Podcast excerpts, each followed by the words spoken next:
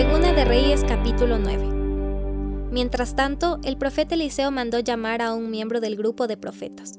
Prepárate para viajar, le dijo, y llévate este frasco de aceite de oliva.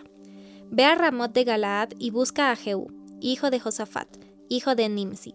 Llévalo a un cuarto privado, lejos de sus amigos, y derrama el aceite sobre su cabeza. Dile, esto dice el Señor, yo te unjo para que seas rey de Israel. Luego abre la puerta y corre por tu vida. Entonces el joven profeta hizo lo que se le indicó y fue a Ramot de Galaad. Cuando llegó, encontró a Jehú sentado junto con otros oficiales del ejército. Tengo un mensaje para usted, comandante, le dijo. ¿Para quién de nosotros? preguntó Jehú. Para usted, comandante, le contestó. Dejó a los otros y entró en la casa. Acto seguido, el joven profeta derramó el aceite sobre la cabeza de Jehú y dijo, Esto es lo que el Señor, Dios de Israel, dice. Yo te unjo rey del pueblo del Señor, Israel. Tú destruirás a la familia de Acab, tu amo. Así vengaré el asesinato de mis profetas y de todos los siervos del Señor a quienes Jezabel mató. Es preciso que toda la familia de Acab sea aniquilada. Destruiré a cada uno de sus descendientes varones, tanto esclavos como libres, en todo Israel. Destruiré a la familia de Acab, así como destruí a las familias de Jeroboam, hijo de Nabat y de Baasa, hijo de Ahías. Los perros se comerán a Jezabel, la esposa de Acab, en la parcela en Jezreel, y nadie le enterrará. Enseguida el joven profeta abrió la puerta y salió corriendo.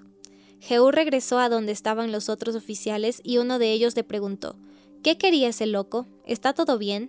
Ya sabes cómo parlotea un hombre de esos, contestó Jehú. Estás ocultando algo, le dijeron ellos, cuéntanos. Entonces Jehú les contó, él me dijo, esto dice el Señor, yo te he ungido para que seas rey de Israel. Enseguida ellos tendieron sus mantos sobre las gradas y tocaron el cuerno de carnero mientras gritaban, Jehú es rey. Entonces Jehú, hijo de Josafat, hijo de Nimsi, encabezó una conspiración contra el rey Joram. Joram había estado con el ejército en Ramot de Galaad, defendiendo a Israel contra las fuerzas del rey Asael de Aram. Pero el rey Joram fue herido durante la batalla y regresó a Jezreel para recuperarse.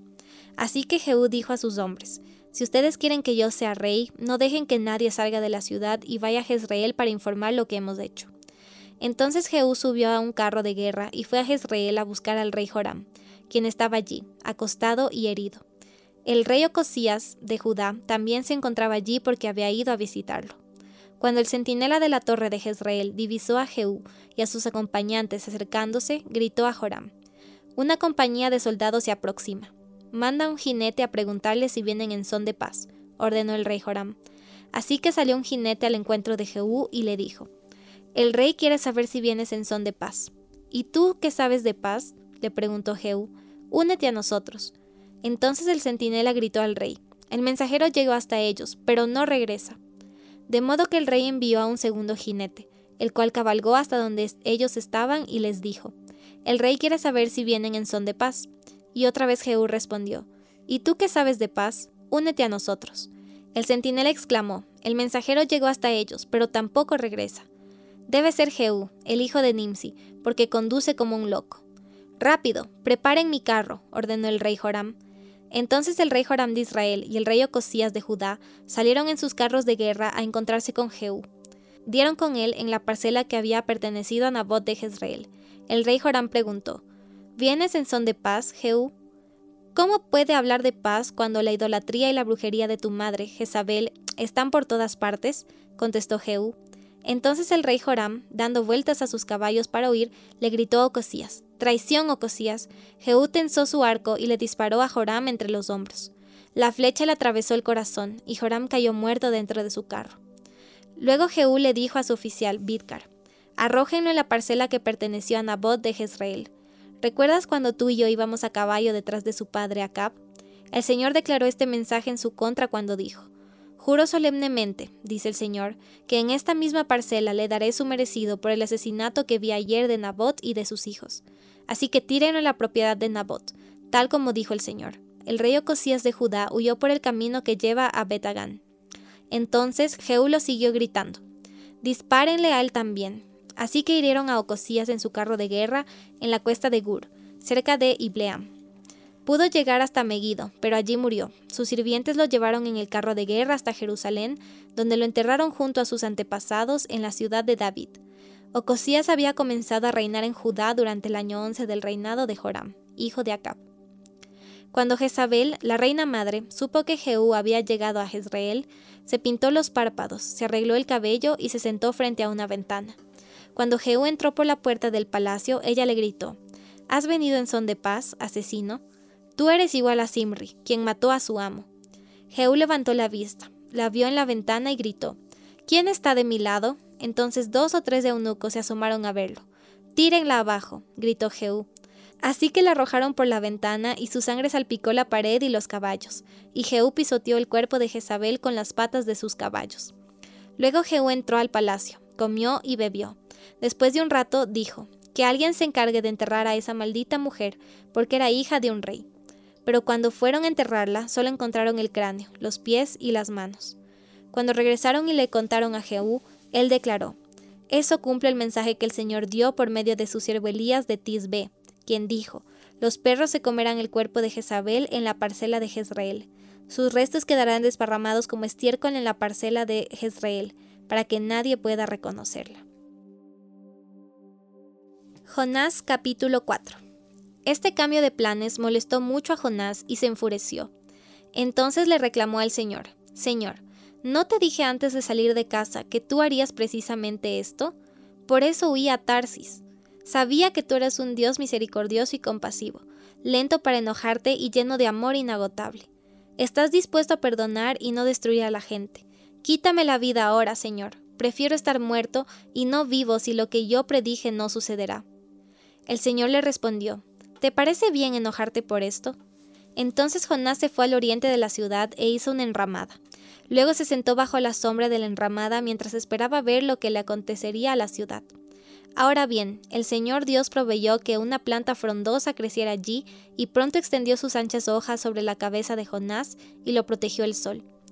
Esto le trajo alivio y Jonás estuvo muy agradecido por la planta.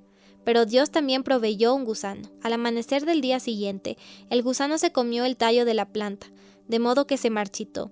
Así que cuando el sol se intensificó, Dios proveyó un viento abrasador del oriente para que soplara sobre Jonás. El sol pegó sobre su cabeza hasta que se sintió tan débil que deseaba morirse y exclamó, Es mejor morir que vivir así. Entonces Dios dijo a Jonás, ¿Te parece bien enojarte porque la planta murió? Sí, replicó Jonás, estoy tan enojado que quisiera morirme. Entonces el Señor le respondió, Sientes lástima por una planta, aunque tú no hiciste nada para que creciera. Creció rápido y murió rápido pero Nínive tiene más de 120.000 habitantes que viven en oscuridad espiritual, sin mencionar todos los animales. ¿No debería yo sentir lástima por esta gran ciudad? Primera de Corintios capítulo 14 versículos 26 al 40. Ahora bien, mis hermanos, hagamos un resumen. Cuando se reúnan, uno de ustedes cantará, otro enseñará, otro contará alguna revelación especial que Dios le haya dado, otro hablará en lenguas y otro interpretará lo que se dice. Pero cada cosa que se haga debe fortalecer a cada uno de ustedes. No más de dos o tres deberían hablar en lenguas. Deben hablar uno a la vez y que alguien interprete lo que ellos digan. Pero, si no hay nadie presente que pueda interpretar, ellos deberán guardar silencio en la reunión de la iglesia y hablar en lenguas a Dios en forma privada. Que dos o tres personas profeticen y que los demás evalúen lo que se dice. Pero si alguien está profetizando y otra persona recibe una revelación del Señor, el que está hablando debe callarse. De esa manera, todos los que profeticen tendrán su turno para hablar, uno después de otro, para que todos aprendan y sean alentados. Recuerden que la gente que profetiza está en control de su espíritu y puede turnarse con otros. Pues Dios no es Dios de desorden, sino de paz, como en todas las reuniones del pueblo santo de Dios. Las mujeres deben guardar silencio durante las reuniones de la iglesia no es apropiado que hablen. Deben ser sumisas, tal como dice la ley. Si tienen preguntas, que le pregunten a su marido en casa, porque no es apropiado que las mujeres hablen en las reuniones de la iglesia. ¿O acaso piensan, Corintios, que la palabra de Dios se originó con ustedes? ¿Son ustedes los únicos a quienes fue entregada? Si alguien afirma ser profeta o piensa que es espiritual, debería reconocer que lo que digo es un mandato del Señor mismo. Pero si no lo reconoce, él tampoco será reconocido. Por lo tanto, mis amados hermanos, con todo corazón deseen profetizar y no prohíban que se hablen lenguas, pero asegúrense de que todo se haga de forma apropiada y en orden.